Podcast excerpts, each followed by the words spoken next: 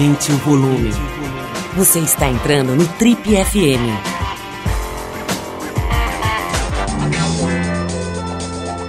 Oi, aqui é o Paulo Lima e a gente começa agora mais um Trip FM, o talk show da revista Trip. Nosso convidado de hoje é um grande palhaço, um verdadeiro faixa preta em transformar profundas reflexões, mesmo sobre as mais revoltantes e doloridas emoções e situações, num conteúdo leve e divertido. Dramaturgo, ator, produtor e diretor de teatro, ele cursou História na USP e jornalismo na Faculdade Casper Libero, aqui em São Paulo, mas se encontrou mesmo foi no circo, mais especificamente no Circo Escola Picadeiro. Ele estreou como ator em 79, fez muitas apresentações de rua durante os anos 80 e em 92 fundou o Parlapatões, um dos mais importantes e respeitados grupos de teatro, comédia e circo do Brasil. Com o Parlapatões produziu inúmeros espetáculos, mantém um teatro na Praça Roosevelt e um espaço que é marco da revitalização do centro de São Paulo. Viajou o Brasil com o Circo Roda e mantém viva a tradição circense com Galpão Parlapatões, centro de treinamento fundado em 2012. Nossa conversa hoje aqui no Triple FM é com Hugo Pozzolo, que no começo do ano assumiu o desafiador cargo de diretor do Teatro Municipal aqui de São Paulo. Hugo, maior prazer te receber aqui. Muito legal a gente poder conversar, te conhecer um pouco melhor. E ter você aqui no centro do picadeiro do Triple FM é uma verdadeira honra. Seja muito bem-vindo. Obrigadão me receber aqui, Paulo. Sou fã do programa, ouço sempre, então estou super animado para esse bate-papo. Cara, quando você entrou aqui, eu já me deu vontade de te perguntar logo isso, né? Parece um jogador que virou cartola, né? Assim, é, sabe aquele jogador tipo Raí, assim? O cara, a vida inteira você viu o cara no campo jogando e tal, de repente ele está do outro lado. Como é que está a sua vida de cartola agora, Hugo? Olha, é divertido porque eu sempre tive do outro lado também o lado meio cartola aí, que é tá empreendendo em torno do, do espetáculo. Talvez seja uma característica dos palhaços, isso é do circo mesmo, que em geral os palhaços acabam virando a imagem do próprio circo, porque eles são as figuras que acabam concebendo o seu próprio número, criando o seu próprio é, roteiro e acabam segurando a onda de, da sobrevivência com isso. Isso me levou a a, a, junto com outros colegas, criar o Parlapatões, a ter um espaço como Parlapatões e ficar mantendo. Então, obviamente, a proporção cresceu muito, né?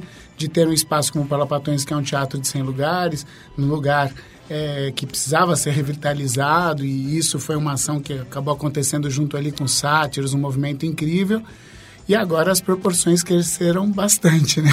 Pois é, cara, eu, eu acho muito louvável, né? A gente está falando assim um pouco brincando, mas muito louvável, né, que as pessoas que estão aí nas artes, no esporte, em qualquer atividade, comecem a, a participar um pouco do público, né, da gestão pública. É o que você está fazendo ali, de repente ir para um outro lugar. Por outro lado, é um lugar movediço, né, cheio de armadilhas, cheio de dificuldades, cheio de obstáculos que, putz, em geral, as pessoas que estão na iniciativa privada, como você, que no fim é empresário também, né, quer dizer, cuida de teatro, de grupo de, de teatro, de, de espaços de artes cênicas e tal, não está acostumado, né? Você está acostumado com o jogo da iniciativa privada, né? Você está há pouquíssimo tempo lá, mais ou menos dois meses nessa função, né? Dirigindo, acho que, imagino que seja o maior teatro do Brasil, né? O teatro mais importante do Brasil, eu acho. O que, que, tem de diferente ali, cara? É, primeiro, já deu para você entender onde você está? Segundo, se deu, como é que é esse lugar? Bom, eu estou numa fase ainda do diagnóstico, de analisar.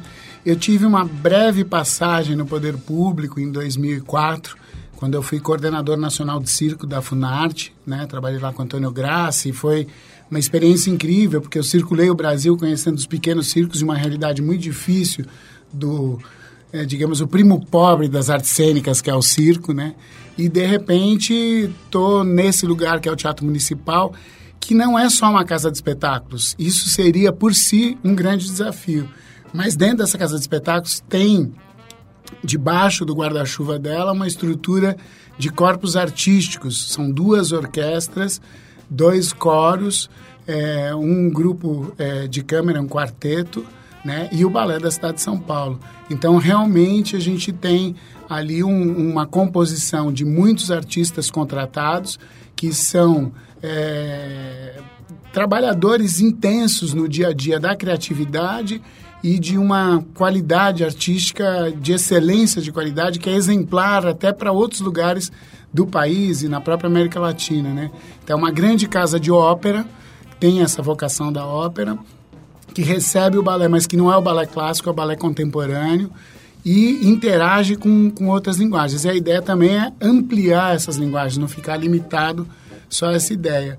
E essa questão da, da gestão, o bom é que tem um modelo diferente. Na verdade, eu estou num modelo que é bastante híbrido, porque eu não sou um funcionário público, sou contratado da Odeon, que é uma organização social, que é a gestora do espaço, o que lida com uma certa é, potência de, de relações muito diferente do que se estivesse no poder público. É muito difícil no poder público gerir tudo tudo isso que envolve uma casa de espetáculo e todos esses corpos artísticos. Então, esse modelo, que é um modelo recente no Brasil, é um modelo bem importante de gestão cultural, né? Porque é, é, é muito diferente. Você tem uma agilidade maior e você tem uma estrutura melhor concebida em termos administrativos. Isso possibilita a gente poder fazer muito mais coisas, até com menos recursos. Né? Eu adoro entrevistar pessoas ligadas à cultura, porque a gente aprende muito. Por exemplo, eu não tinha a menor ideia que o plural de coro, no, no, no sentido de, de, can, de, cantores, né, daquele grupo de cantores, era coros. né? Eu ia falar coros, aí você vai achar que são, sei lá, uns pedacinhos de pele de pele, boi, né? Ou corais que poderiam estar no fundo do mar, né? Hugo, vamos falar da tua carreira aqui, depois a gente volta um pouco para o municipal, que é um assunto bem interessante, bem importante. Você, trouxe aqui, lembrou a gente que não se trata de um palco, né, de, um, de uma plateia, né? Aquilo é um equipamento de produção de cultura gigante. Você lembrou das orquestras e dos, dos balés e tudo mais. Vamos falar disso já já, mas eu quero voltar, cara, para a sua época de perrengue, quando você ainda não tinha essa belíssima cartola e você se apresentava na rua, né? Inclusive na escadaria do municipal. Eu vi aqui na, na pesquisa que a gente fez que você cansou de se apresentar lá na escadaria, né? Eu acompanho um pouquinho, como a gente é bem da mesma safra aí, né? Da mesma é, geração. Então acompanhei a distância, assim, até o Raul, né, que, que, não sei se ainda é, mas foi Sim, seu parceiro a vida inteira, né? Estamos juntos A gente se conhece do tempo do polo aquático, você vê quanto tempo faz, né? O Raul era um excelente jogador de polo aquático, diga-se de passagem, né? Qual o sobrenome dele mesmo? Barreto. Raul Barreto, exatamente. Então, através do Raul ali, de umas pessoas que conheci, eu fiquei vendo sempre o, o trabalho de vocês, né? Sempre foi uma coisa, ao mesmo tempo, outsider, né? Quer dizer, corria meio por fora, como você falou, é um pouco de primo pobre da, da cultura, o circo e tal, mas ao mesmo tempo muito moderno, né? Muito, muito original, né? O trabalho. Então me conta um pouquinho da tua origem como artista, né? Estou vendo que você estudou História na USP, depois jornalismo na, na Casper Libre e foi parar num lugar que é, enfim, bem diferente, né? Do campus. Como é que você foi parar no circo? Conta um pouquinho dessa tua fase inicial. Olha, o início total, como na adolescência todo mundo, né, alguma coisa ligada à arte, mas eu queria ser escritor de teatro, eu não sabia nem que chamava dramaturgo. É, eu lia muito, era um nerdzinho, né? Então, ficava estudando e não brincava. Nerd antes das telas, né? Exatamente. E aí ficava estudando, e para me enturmar com o pessoal de teatro, para que eles montassem as minhas peças, eu topei entrar nos grupos da escola e num grupo de teatro amador. E perdi a timidez e virei um palhaço. Todo mundo falava, você é um palhaço. Eu falei, então é melhor estudar para isso.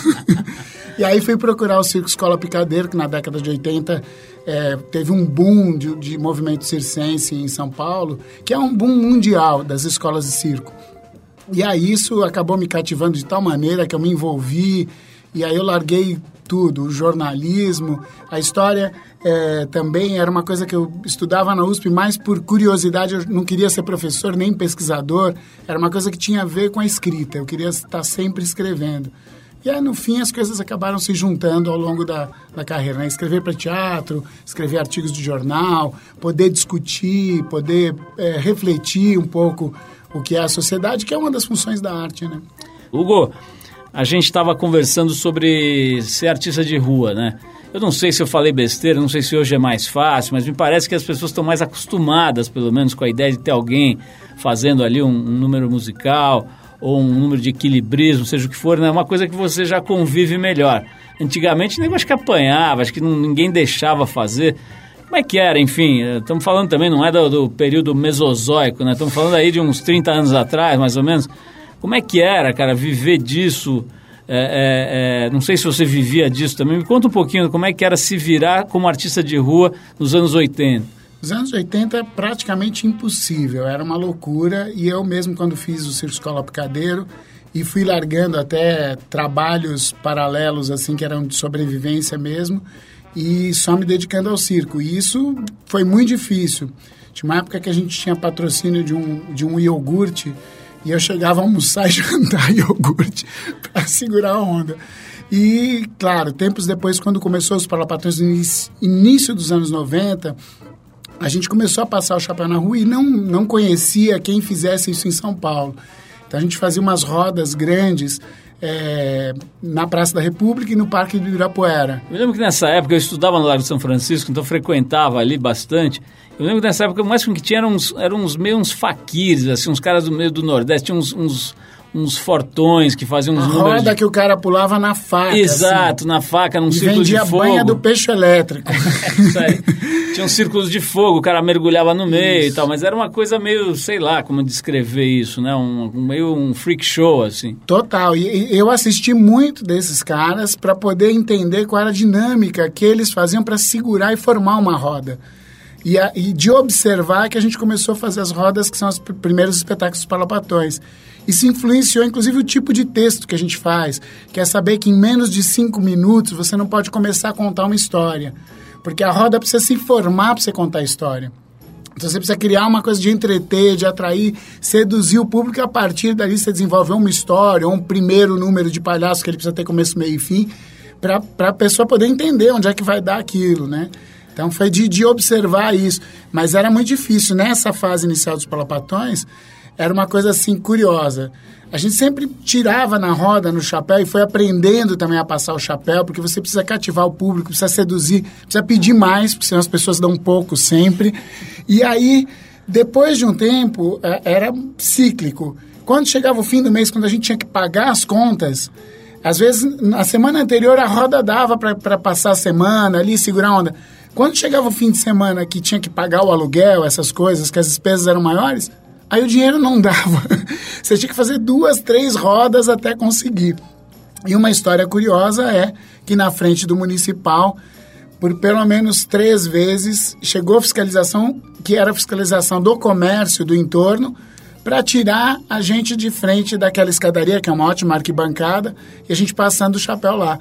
Então, para mim, foi uma, uma volta, assim, de repente entrar no municipal, eu já tinha me apresentado lá, mas chegar ali em outra visão, né? A visão de dentro para fora, e entender como é que é essa relação da rua. E espero que a gente consiga não só ter espetáculos ali dentro, mas ali na frente tenham espetáculos de rua acontecendo. Hugo, no mínimo você tem que fazer uma ópera, agora A Vingança do Palhaço. Olha, o nome é maravilhoso, né?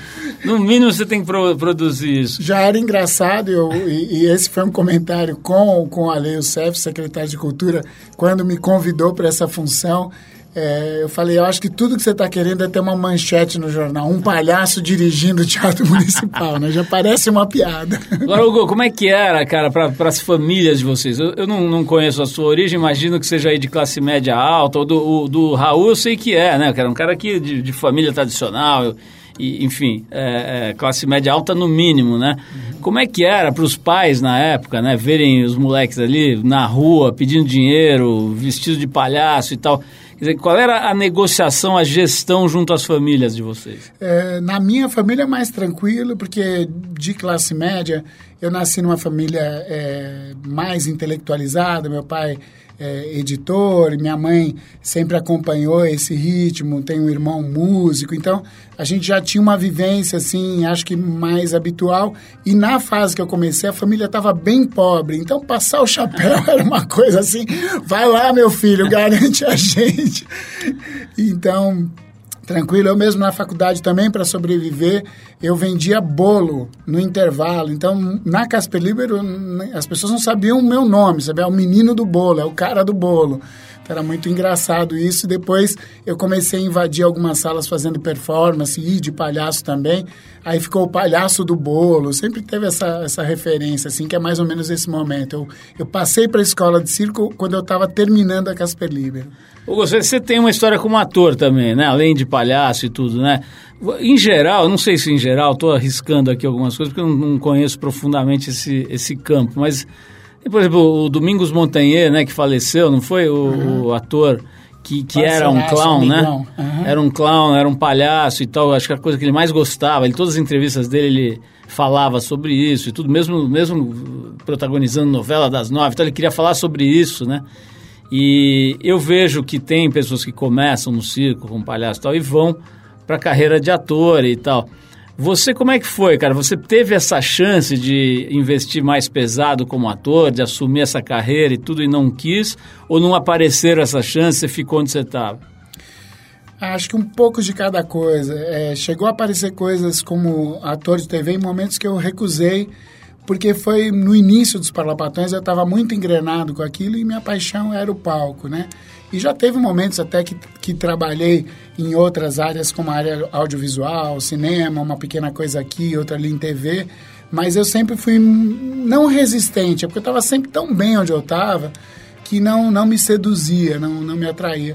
A, a primeira vez que eu fiz uma série, eu fiz uma série na Globo, foi quando, quando o, o, Mauro Mendonça, o Maurinho, me ligou e convidou Falou, ah, você já disse muito não, como é que você está? Eu falei, agora eu estou tranquilo, então como não é uma coisa nem de necessidade, é uma oportunidade que eu vou curtir fazer, eu fui porque não precisava, isso foi muito legal, poder fazer tranquilo um trabalho na TV. Mas Você fez o que exatamente? Eu então? fiz uma série chamada SOS Emergência, teve duas Sim. temporadas, que foi muito divertido fazer, com Leila Torraca, Marisa Hort, é uma turma incrível de comediantes. E a gente se divertia muito fazendo, então foi muito legal. Eu tive um grande aprendizado ali. Recentemente eu trabalhei é, essa série que está no ar agora, o Cine Hollywood, eu fiz preparação do elenco. Então também foi muito divertido estar tá do outro lado, uma visão que não é a do diretor do programa, mas que você deixa o elenco afinado, integrado, para depois jogar com as cenas. Então é muito legal ter essa relação com o audiovisual também, que é um outro aprendizado do tempo de comédia, também do tempo que o palhaço pode dar para a TV, né? Hugo, a gente está há mais ou menos 35 anos aqui entrevistando gente de todos os tipos e origens e atividades, cara. E quase sempre, muitos pelo menos, principalmente o pessoal ligado à cultura, confessa que o objetivo inicial, original e muitas vezes até hoje é conquistar, é buscar relacionamentos amorosos. Na verdade, tudo, tudo uma grande farsa. Eu quero saber como foi ou como é você, enquanto conquistador, como é que foi a sua história? Como é que é o seu track record? Absolutamente um fracasso. Pode ficar tranquilo. É, como eu tinha esse espírito que eu falei nerd, eu era, o, eu era um CDF na escola que sentava no fundão. Eu não era aquele CDF que ficava na frente e tal.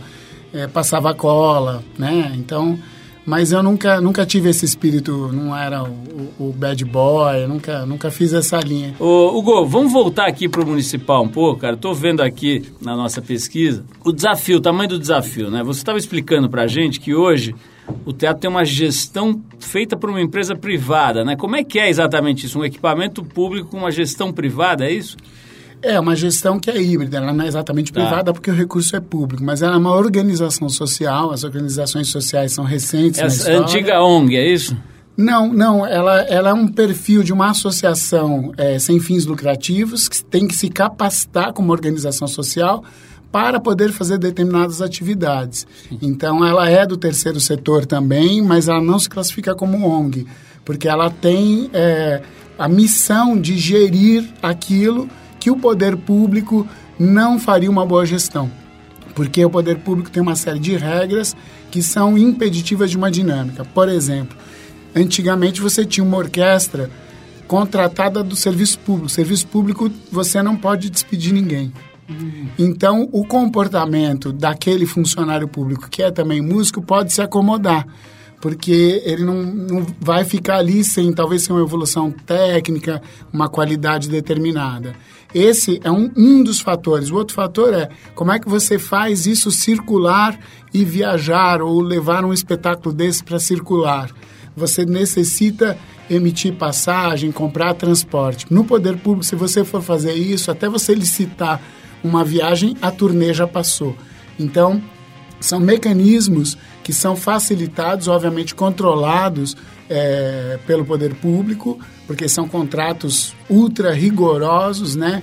com é, tribunais de conta observando e capacitando ou não. Por isso que essas organizações sociais elas demoram a se formar, porque elas necessitam é, de uma base e um reconhecimento muito grande, conselheiros de reconhecida, é, reconhecidos publicamente, que às vezes tem que pôr os seus bens à disposição caso tenha algum problema com essa organização social e ela tem algum problema, é, os bens dos seus conselheiros acabam ficando à disposição. Então, realmente são mecanismos assim bastante protegidos para evitar que esses recursos é, não, não sejam devidamente utilizados. Né? Hugo, existe uma percepção, salvo engano, né, de que o Teatro Municipal é um lugar meio fechado, meio restrito para alta cultura, para ópera, né, que até é uma coisa até duvidosa, né, associar a ideia de ópera necessariamente a, a, um, a um ricão de fraque chegando para assistir, acho que não é bem isso. Mas enfim, você tem dito por aí que você quer tornar esse teatro mais pop um pouco, né, mais acessível. Explica um pouquinho qual é a tua pegada, o que, que você quer fazer com esse equipamento. Bom, primeiro, o, o, municipal já é bastante popular e tem um público que nunca foi ao municipal, eu diria que média de um terço do público que vai ao municipal entra lá pela primeira vez, seja para ver um balé, uma ópera, um concerto. O que acontece com o municipal é que por ele ter essa perfil de programação só voltado recentemente, só voltado à música erudita, à música clássica, me parece que ele está distanciando de algum público que não estaria lá. E aí, nessa minha chegada, a gente começou a pensar os projetos, um deles principal, Novos Modernistas, em que a gente quer trazer outras linguagens, a representação da diversidade cultural que São Paulo tem, que é muito rica, sendo colocada lá dentro. E também as coisas que estão lá dentro poderem sair para fora e serem vistos em outro, outros pontos da cidade. Por exemplo, na virada cultural, a Carmina Burana, que é uma ópera pagã incrível, que todo mundo conhece a sonoridade dela, que já foi executada esse ano no municipal, na virada cultural, será feito no pátio do colégio. E aí com um mapping em torno do pátio do colégio, destacando aquela arquitetura. Então aquela mesma sonoridade que foi vista lá dentro vai ser vista lá fora. E no municipal dentro, dando o exemplo da virada, por exemplo, a gente tem é, o Treme Terra, que é um, uma ação junto com Lirinha do, do Cordel do Fogo Encantado, com uma coisa é, mais é, de raiz nordestina, mas também africana e que joga com uma linguagem mais popular. A gente vai ter encontros lá, as pretas, é, que são é, uma, uma, série de cantoras negras com o seu repertório e a Linda Quebrada junto e Estamos recebendo teatro também com André Beltrão, e aí vamos lançar projetos de outras linguagens. O Teatro Municipal já recebeu teatro em outras épocas, e há um tempo que não recebe espetáculos de teatro. Então, agora, no fim do mês, a gente lança um projeto incrível que é Teatro no Municipal. A coisa mais simples são peças no Municipal a cinco reais. A primeira delas vai ser A Morte Acidental do Anarquista, Dario Fo, com Dan Stubach. Então, essa primeira apresentação, toda a última segunda-feira do mês, uma peça teatral cinco reais. Sem prejudicar aquela programação que está dentro do teatro, que já são os concertos, as óperas e o balé. Ou seja, é possível ocupar o teatro com novas programações e outras linguagens. Né? O, eu queria saber como é que é a dotação, né? O dinheiro, como é que de onde vem o dinheiro, quanto tem, se dá para fazer as coisas, ou se como tudo que é ligado ao Estado está sempre sem grana, não tem coisa, não tem equipamento, não tem orçamento, nada dá, né? Não, enfim, como se fosse um país pobre, né? É, como é que é lá, cara, no teatro? Você tem uma dotação decente, um orçamento decente? De onde vem esse dinheiro? É de algum imposto específico? Como é que funciona essa parte aí da estrutura financeira?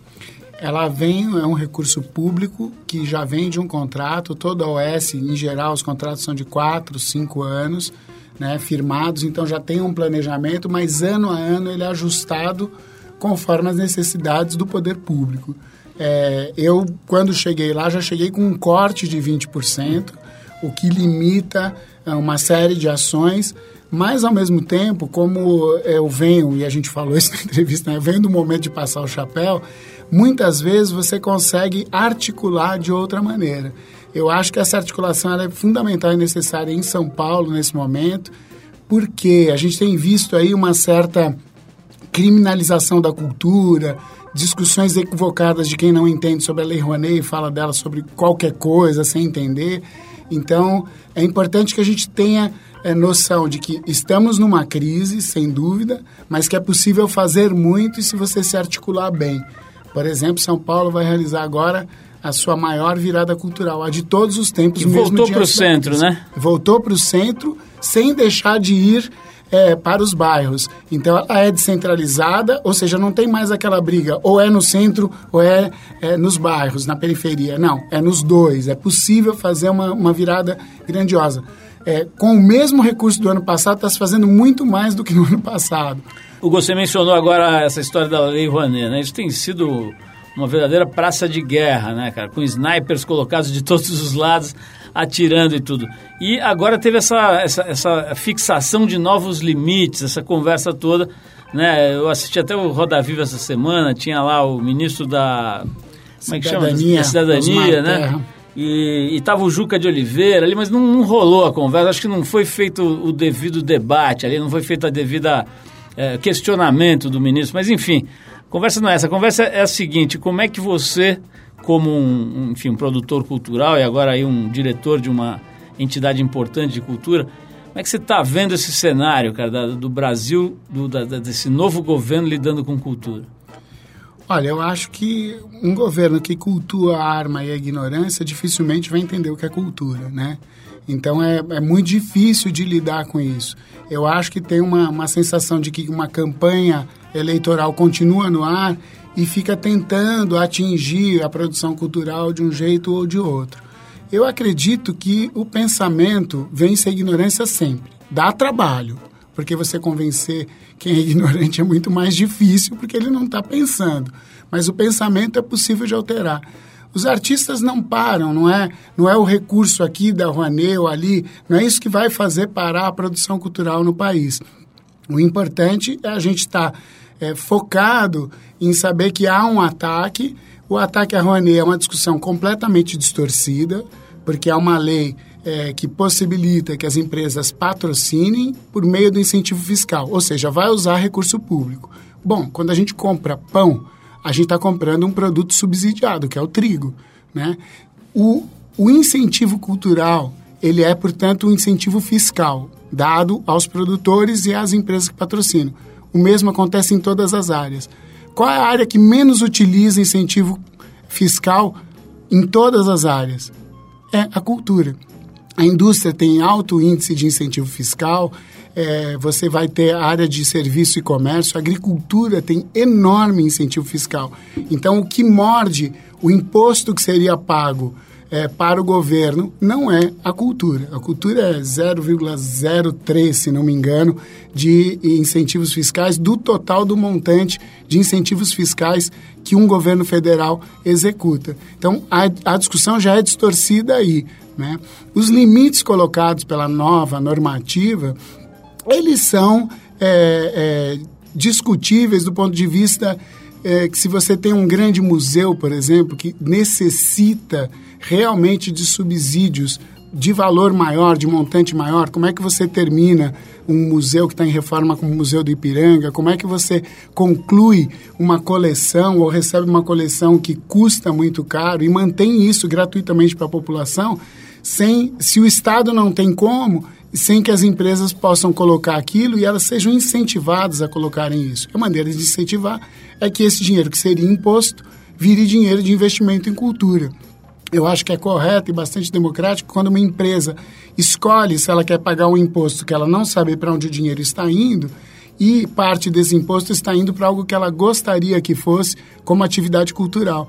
Então, eu acho que tem uma grande distorção na, na, na, na conversa toda, porque ela busca criminalizar como se os artistas tivessem um privilégio que estão usufruindo de alguma coisa do poder público. Se fosse assim, o país inteiro parava, porque a gente poderia dizer que os industriais estão usufruindo de um recurso público, que o pessoal de serviço e comércio está usufruindo na questão do incentivo fiscal. Então há que se clarear um pouquinho a discussão, porque muita gente está perdido nisso, porque é um ataque que tem a ver com a campanha eleitoral, porque boa parte dos artistas não queriam é, que o presidente que aí está estivesse.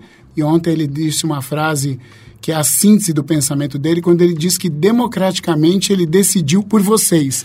Já diz tudo, né? Acho que nem nenhum autoritário diria isso tão claramente, né? Ele foi explícito de que ele está impondo uma decisão, né? Então, eu acho que realmente isso demonstra que ele não está na, na, função do diálogo, que seria a função de um estadista. Né? Para terminar aqui, é assim, você como um especialista em humor, né? Enfim, dramaturgo, ator, eh, palhaço, diretor... Como é que é a tua. A, a, você, assim, você curte o humor brasileiro atual? Vamos pegar aí, sei lá, vamos pegar alguns exemplos. Ah, o Paulo Gustavo, por exemplo. Você, que, como é que você, você gosta do humor dele? Acha um pouco agressivo? Como é que é? Eu queria que você falasse assim, dentro do possível, não quero criar saia justa com os colegas, mas assim, como é que é, por exemplo, para você o humor do Paulo Gustavo? Eu gosto muito do Paulo Gustavo, eu participei do, do, do segundo filme da Sua Mãe é uma Peça. Foi muito divertido fazer a cena com ele. É, sou muito fã do Porta dos Fundos. É, eu acho que toda aquela galera. É, eu acredito que o, o, Gregório, hoje, também na TV, fazendo humor ali, o programa dele, o Greg News, é um dos pontos altos de qualidade que a gente tem, porque é, ele vai com humor, mas ele vai fundo em determinadas questões brasileiras e realmente sou fã. Porta dos Fundos desenhou uma outra perspectiva de humor que a minha geração queria, mas não tinha alcançado, que era aquela referência do Monty Python, que é uma referência, acho que para todo comediante muito forte. E eu acho que eles estabeleceram esse código muito bem e souberam manter, porque às vezes você consegue fazer isso em um rápido sucesso e depois do mesmo jeito some. E cada um deles trilhou um caminho, o Porta dos Fundos continua com grande qualidade e eles vão, vão tateando, né? Os filmes blockbusters, por exemplo, Leandro Hassum, por exemplo, como é que você vê? O Leandro é um grande talento do humor. Eu acho que é, ele consegue recolocar algo que se perdeu ao longo da história, que é aquele sentido que a chanchada tinha com Oscarito e Grande Otelo, e que teve um hiato grande, que depois veio por na chanchada, o cinema brasileiro também fez uma curva para baixo, especialmente no período Collor, que quase afundou o cinema brasileiro definitivamente. E depois, no Renascimento, a gente teve uma recuperação só de filmes é, muito dramáticos ou filmes muito sociais. E a comédia ficou meio perdida. Eu acho que o Leandro é um bom exemplo, ele a Ingrid Guimarães, de que fizeram uma comédia com um nível legal, acessível, popular, sem ser uma comédia é, muito desleixada. Porque isso era também uma herança da, da, que a, a porno chanchada deixou mais do que a chanchada. De algumas coisas um pouco avacalhadas demais. Eu acho que para você fazer humor, você precisa levar ele muito a sério, para o público comprar aquilo como seriedade ser su surpreendido pela risada. Hugo, para fechar aqui é o seguinte, na próxima semana, eu acho, se não me engano, nos próximos dias, vai sair uma trip nova e a capa é o Fábio Porchat. Né? E a gente está dizendo ali que ele é hoje o grande humorista da, da, da geração atual, o número um. Você assinaria embaixo ou não dá para dizer que alguém é número um? Eu acho que não dá para dizer que alguém é número um, mas o Fábio é um número um. Porque realmente, eu trabalhei com o Fábio no, no programa do Multishow, dirigi o programa dele, a primeira temporada dele com a Tata Werneck, e realmente ele é um cara é, o, aquilo que a gente chama de espirituoso. Ele é muito rápido de raciocínio, ele joga muito bem com outro ator. Imagina o que é jogar com a Tata Werneck, que é uma metralhadora disparada, muito acelerada. E ele sempre soube lidar com isso muito bem.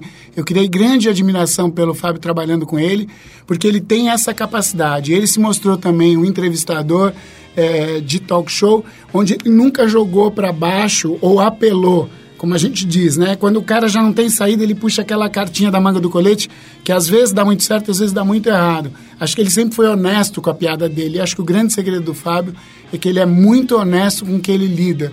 Então ele não. Nunca ele está fazendo de conta que está dizendo, ele não é demagógico no humor dele. Isso que é legal. Ele é muito franco. Hugo, eu quero te agradecer demais, vou ter que encerrar aqui, mas foi um barato conversar com você, saber a tua opinião e ver alguém, da, como eu disse, né, das artes, da iniciativa privada e tudo, indo lá encarar uma parada que não é fácil, né, gerenciar ou dirigir um teatro tão importante, né, um lugar tão importante, um espaço tão importante como o Teatro Municipal de São Paulo. Parabéns por essa coragem e por essa energia né, que você está colocando lá. Boa sorte para a tua gestão, estamos torcendo aqui para que você consiga mesmo fazer o que está dizendo, né? De tornar o, o, Teatro Municipal mais acessível, mais aberto, mais poroso, mais pop, sem deixar de ser nobre, né? Sem deixar de ser essa coisa tão legal que a cidade tem. Então, parabéns para você por toda a tua carreira aí. Obrigado pela presença. Obrigadão, obrigadão pela entrevista, a oportunidade de poder falar aí com essa galera toda para compreender mais um pouquinho o que é o municipal e apareçam lá e conheçam também a Praça das Artes, que é o anexo lá incrível. E sextas-feiras a gente sempre tem uma atração artística no fim de tarde, seis e meia, e depois uma grande festa de rua, que é o Sextou. Então, um happy hour incrível, apareçam. Obrigado, Hugo. Valeu.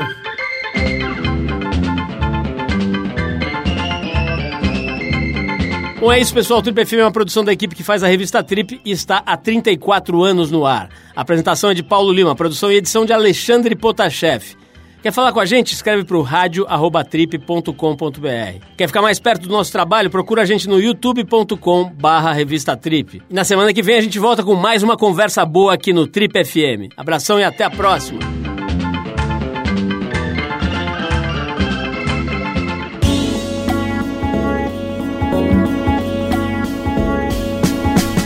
Você ouviu Trip FM.